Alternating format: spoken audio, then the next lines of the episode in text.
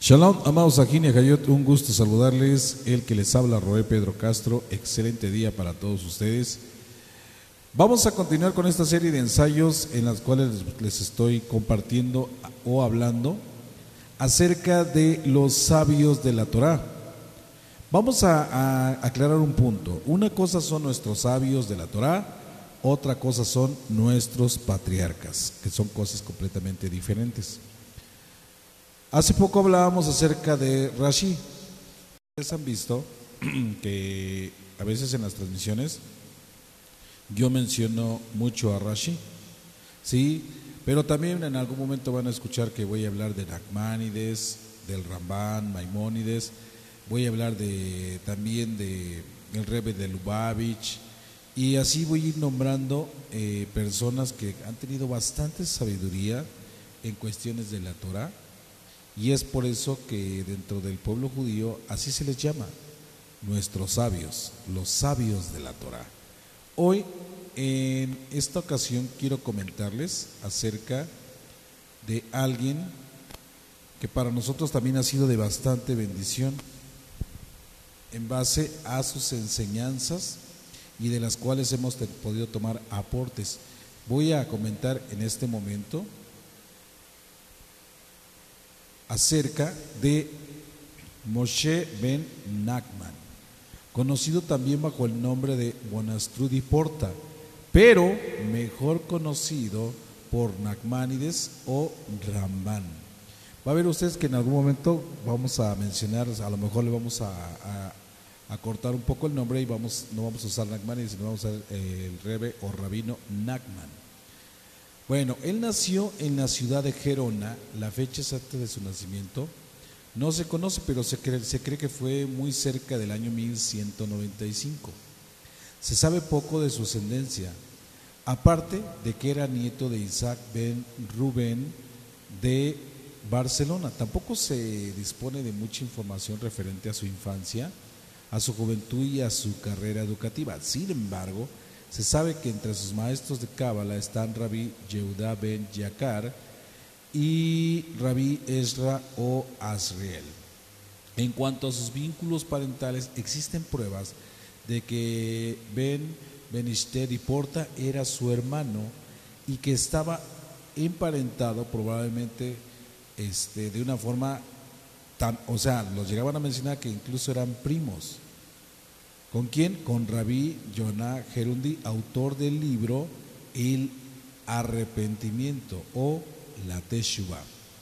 Nachmanides tuvo tres hijos y uno de ellos murió mientras todavía vivía. Un día de Año Nuevo de Rosh Hashanah, el tercer hijo llamado también Nachman, a quien iban dirigidas las célebres cartas que le escribía su padre, al final de su vida, cuando éste aún estaba en, Israel. Entre sus descendientes se encuentran los célebres Rabí Leven Gerson y Rabí Simeón ben Durán. Como muchos de sus contemporáneos, entre ellos el célebre Maimónides, se sabe que Nachmanides era médico. Dos acontecimientos importantes ocurridos durante su vida parecen haber marcado considerablemente tanto su biografía como la historia del pueblo yeudí. Se trata de la lucha este, acerba entre lo que Nachmanides estuvo implicado en el año de 1952 entre los que estaban en pro y los que estaban en contra de Maimónides. ¿Sí? Para que usted lo sepa, Nachmanides, Maimónides, este, a final de cuentas es conocido o es llamado el mismo Ramban. Nachmanides intentó ser el conciliador de estas dos tendencias que enfrentaron al pueblo judío durante esa época. El segundo punto que tanta influencia tuvo en su propia vida fue la famosa disputa de la que fue protagonista en Barcelona contra el converso Pablo Cristiani. Esta disputa tuvo lugar en la corte del rey Jaime I de Aragón en el año de 1263. Pablo Cristiani acudió al rey de Aragón para que ordenara a Nachmanides que tomara parte en esta contienda pública con la esperanza de que si conseguía probar la superioridad de su creencia, las masas de judíos establecidos en España se sentirían obligados a aceptar el cristianismo. Ciertos autores cristianos mantuvieron que Pablo fue el vencedor, mientras los autores judíos pretendían enseñar lo contrario. ¿Por qué? Porque obviamente mucha de la enseñanza que enseñaba Pablo acerca del cristianismo era una enseñanza que solamente venía mucho del pensamiento humano y solo muy poco venía del pensamiento del Rúa. Mas, sin en cambio, las enseñanzas de eh, Maimónides o Nagmánides eran más convenientes, eran más explícitas y más este, dirigidas a un estudio correcto de la escritura. Sin embargo, a Nagmánides le pareció conveniente publicar una defensa. Debido a tanta calumnia y a tanta presunción de que Pablo había ganado, declararon que su obra contenía insultos e blasfemias en contra de la religión dominante. Ustedes ya saben cuál es esa religión. Y como castigo fue expulsado de España en el año de 1264. De los tres, años que siguieron, no se tiene ninguna huella de Nagmánides. Cuando en 1267 llegó a la tierra de Israel, donde vivió hasta su muerte. Nagmánides tenía 70 años, mantuvo una estrecha relación epistolar o escribir en las cartas escritas con su hijo. Durante esa época acabó el comentario sobre el Pentateuco o el comentario sobre la Torá.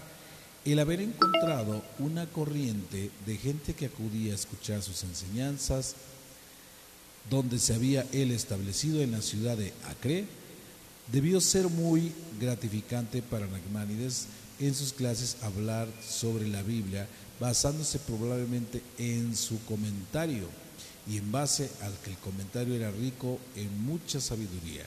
Gracias a su influencia mucha gente se estableció en Israel, lo cual contribuyó a traer una vida a un país que a su llegada estaba tan desolado. En una de sus notas introductorias, Nagmanides deja muy claro un aspecto de creencia, la Torá, la cual constituye para él la fuente de todo conocimiento y sabiduría que el hombre puede llegar a alcanzar. El estudiante de la Torá puede encontrar el conocimiento de la sabiduría por su propio estudio o inspiración o bien de boca a oído, transmitido de generación en generación por el mismísimo Moshe, Moisés, quien fue instruido oralmente por Dios, por Elohim. Con esto basta que Nagmánides, atribuía el estudio de la Torah e ilustra además el sentido que daba a su propio comentario. A pesar de que en el año de 1270 Nagmánides escribió a su hijo que partía hacia Gibrón, a la tierra de Hebrón, donde tenía la intención de prepararse una tumba, el lugar en que descansa es desconocido las tradiciones difieren en cuanto a si es Gibrón, Jerusalén o Acó. Ni siquiera se conoce con certeza la fecha de su muerte. No obstante, existe una curiosa leyenda al respecto de que insiste en el carácter misterioso de esta desaparición.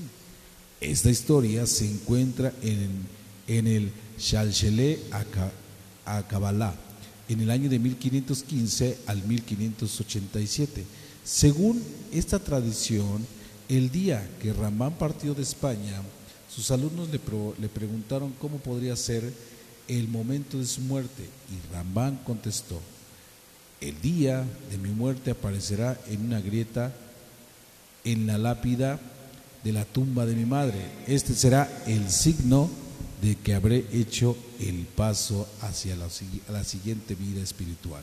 Unos cuantos años después de que Rambán hubiera salido de España, uno de sus alumnos descubrió una grieta en la lápida de la tumba de su madre, tal y como lo había dicho el Rambán.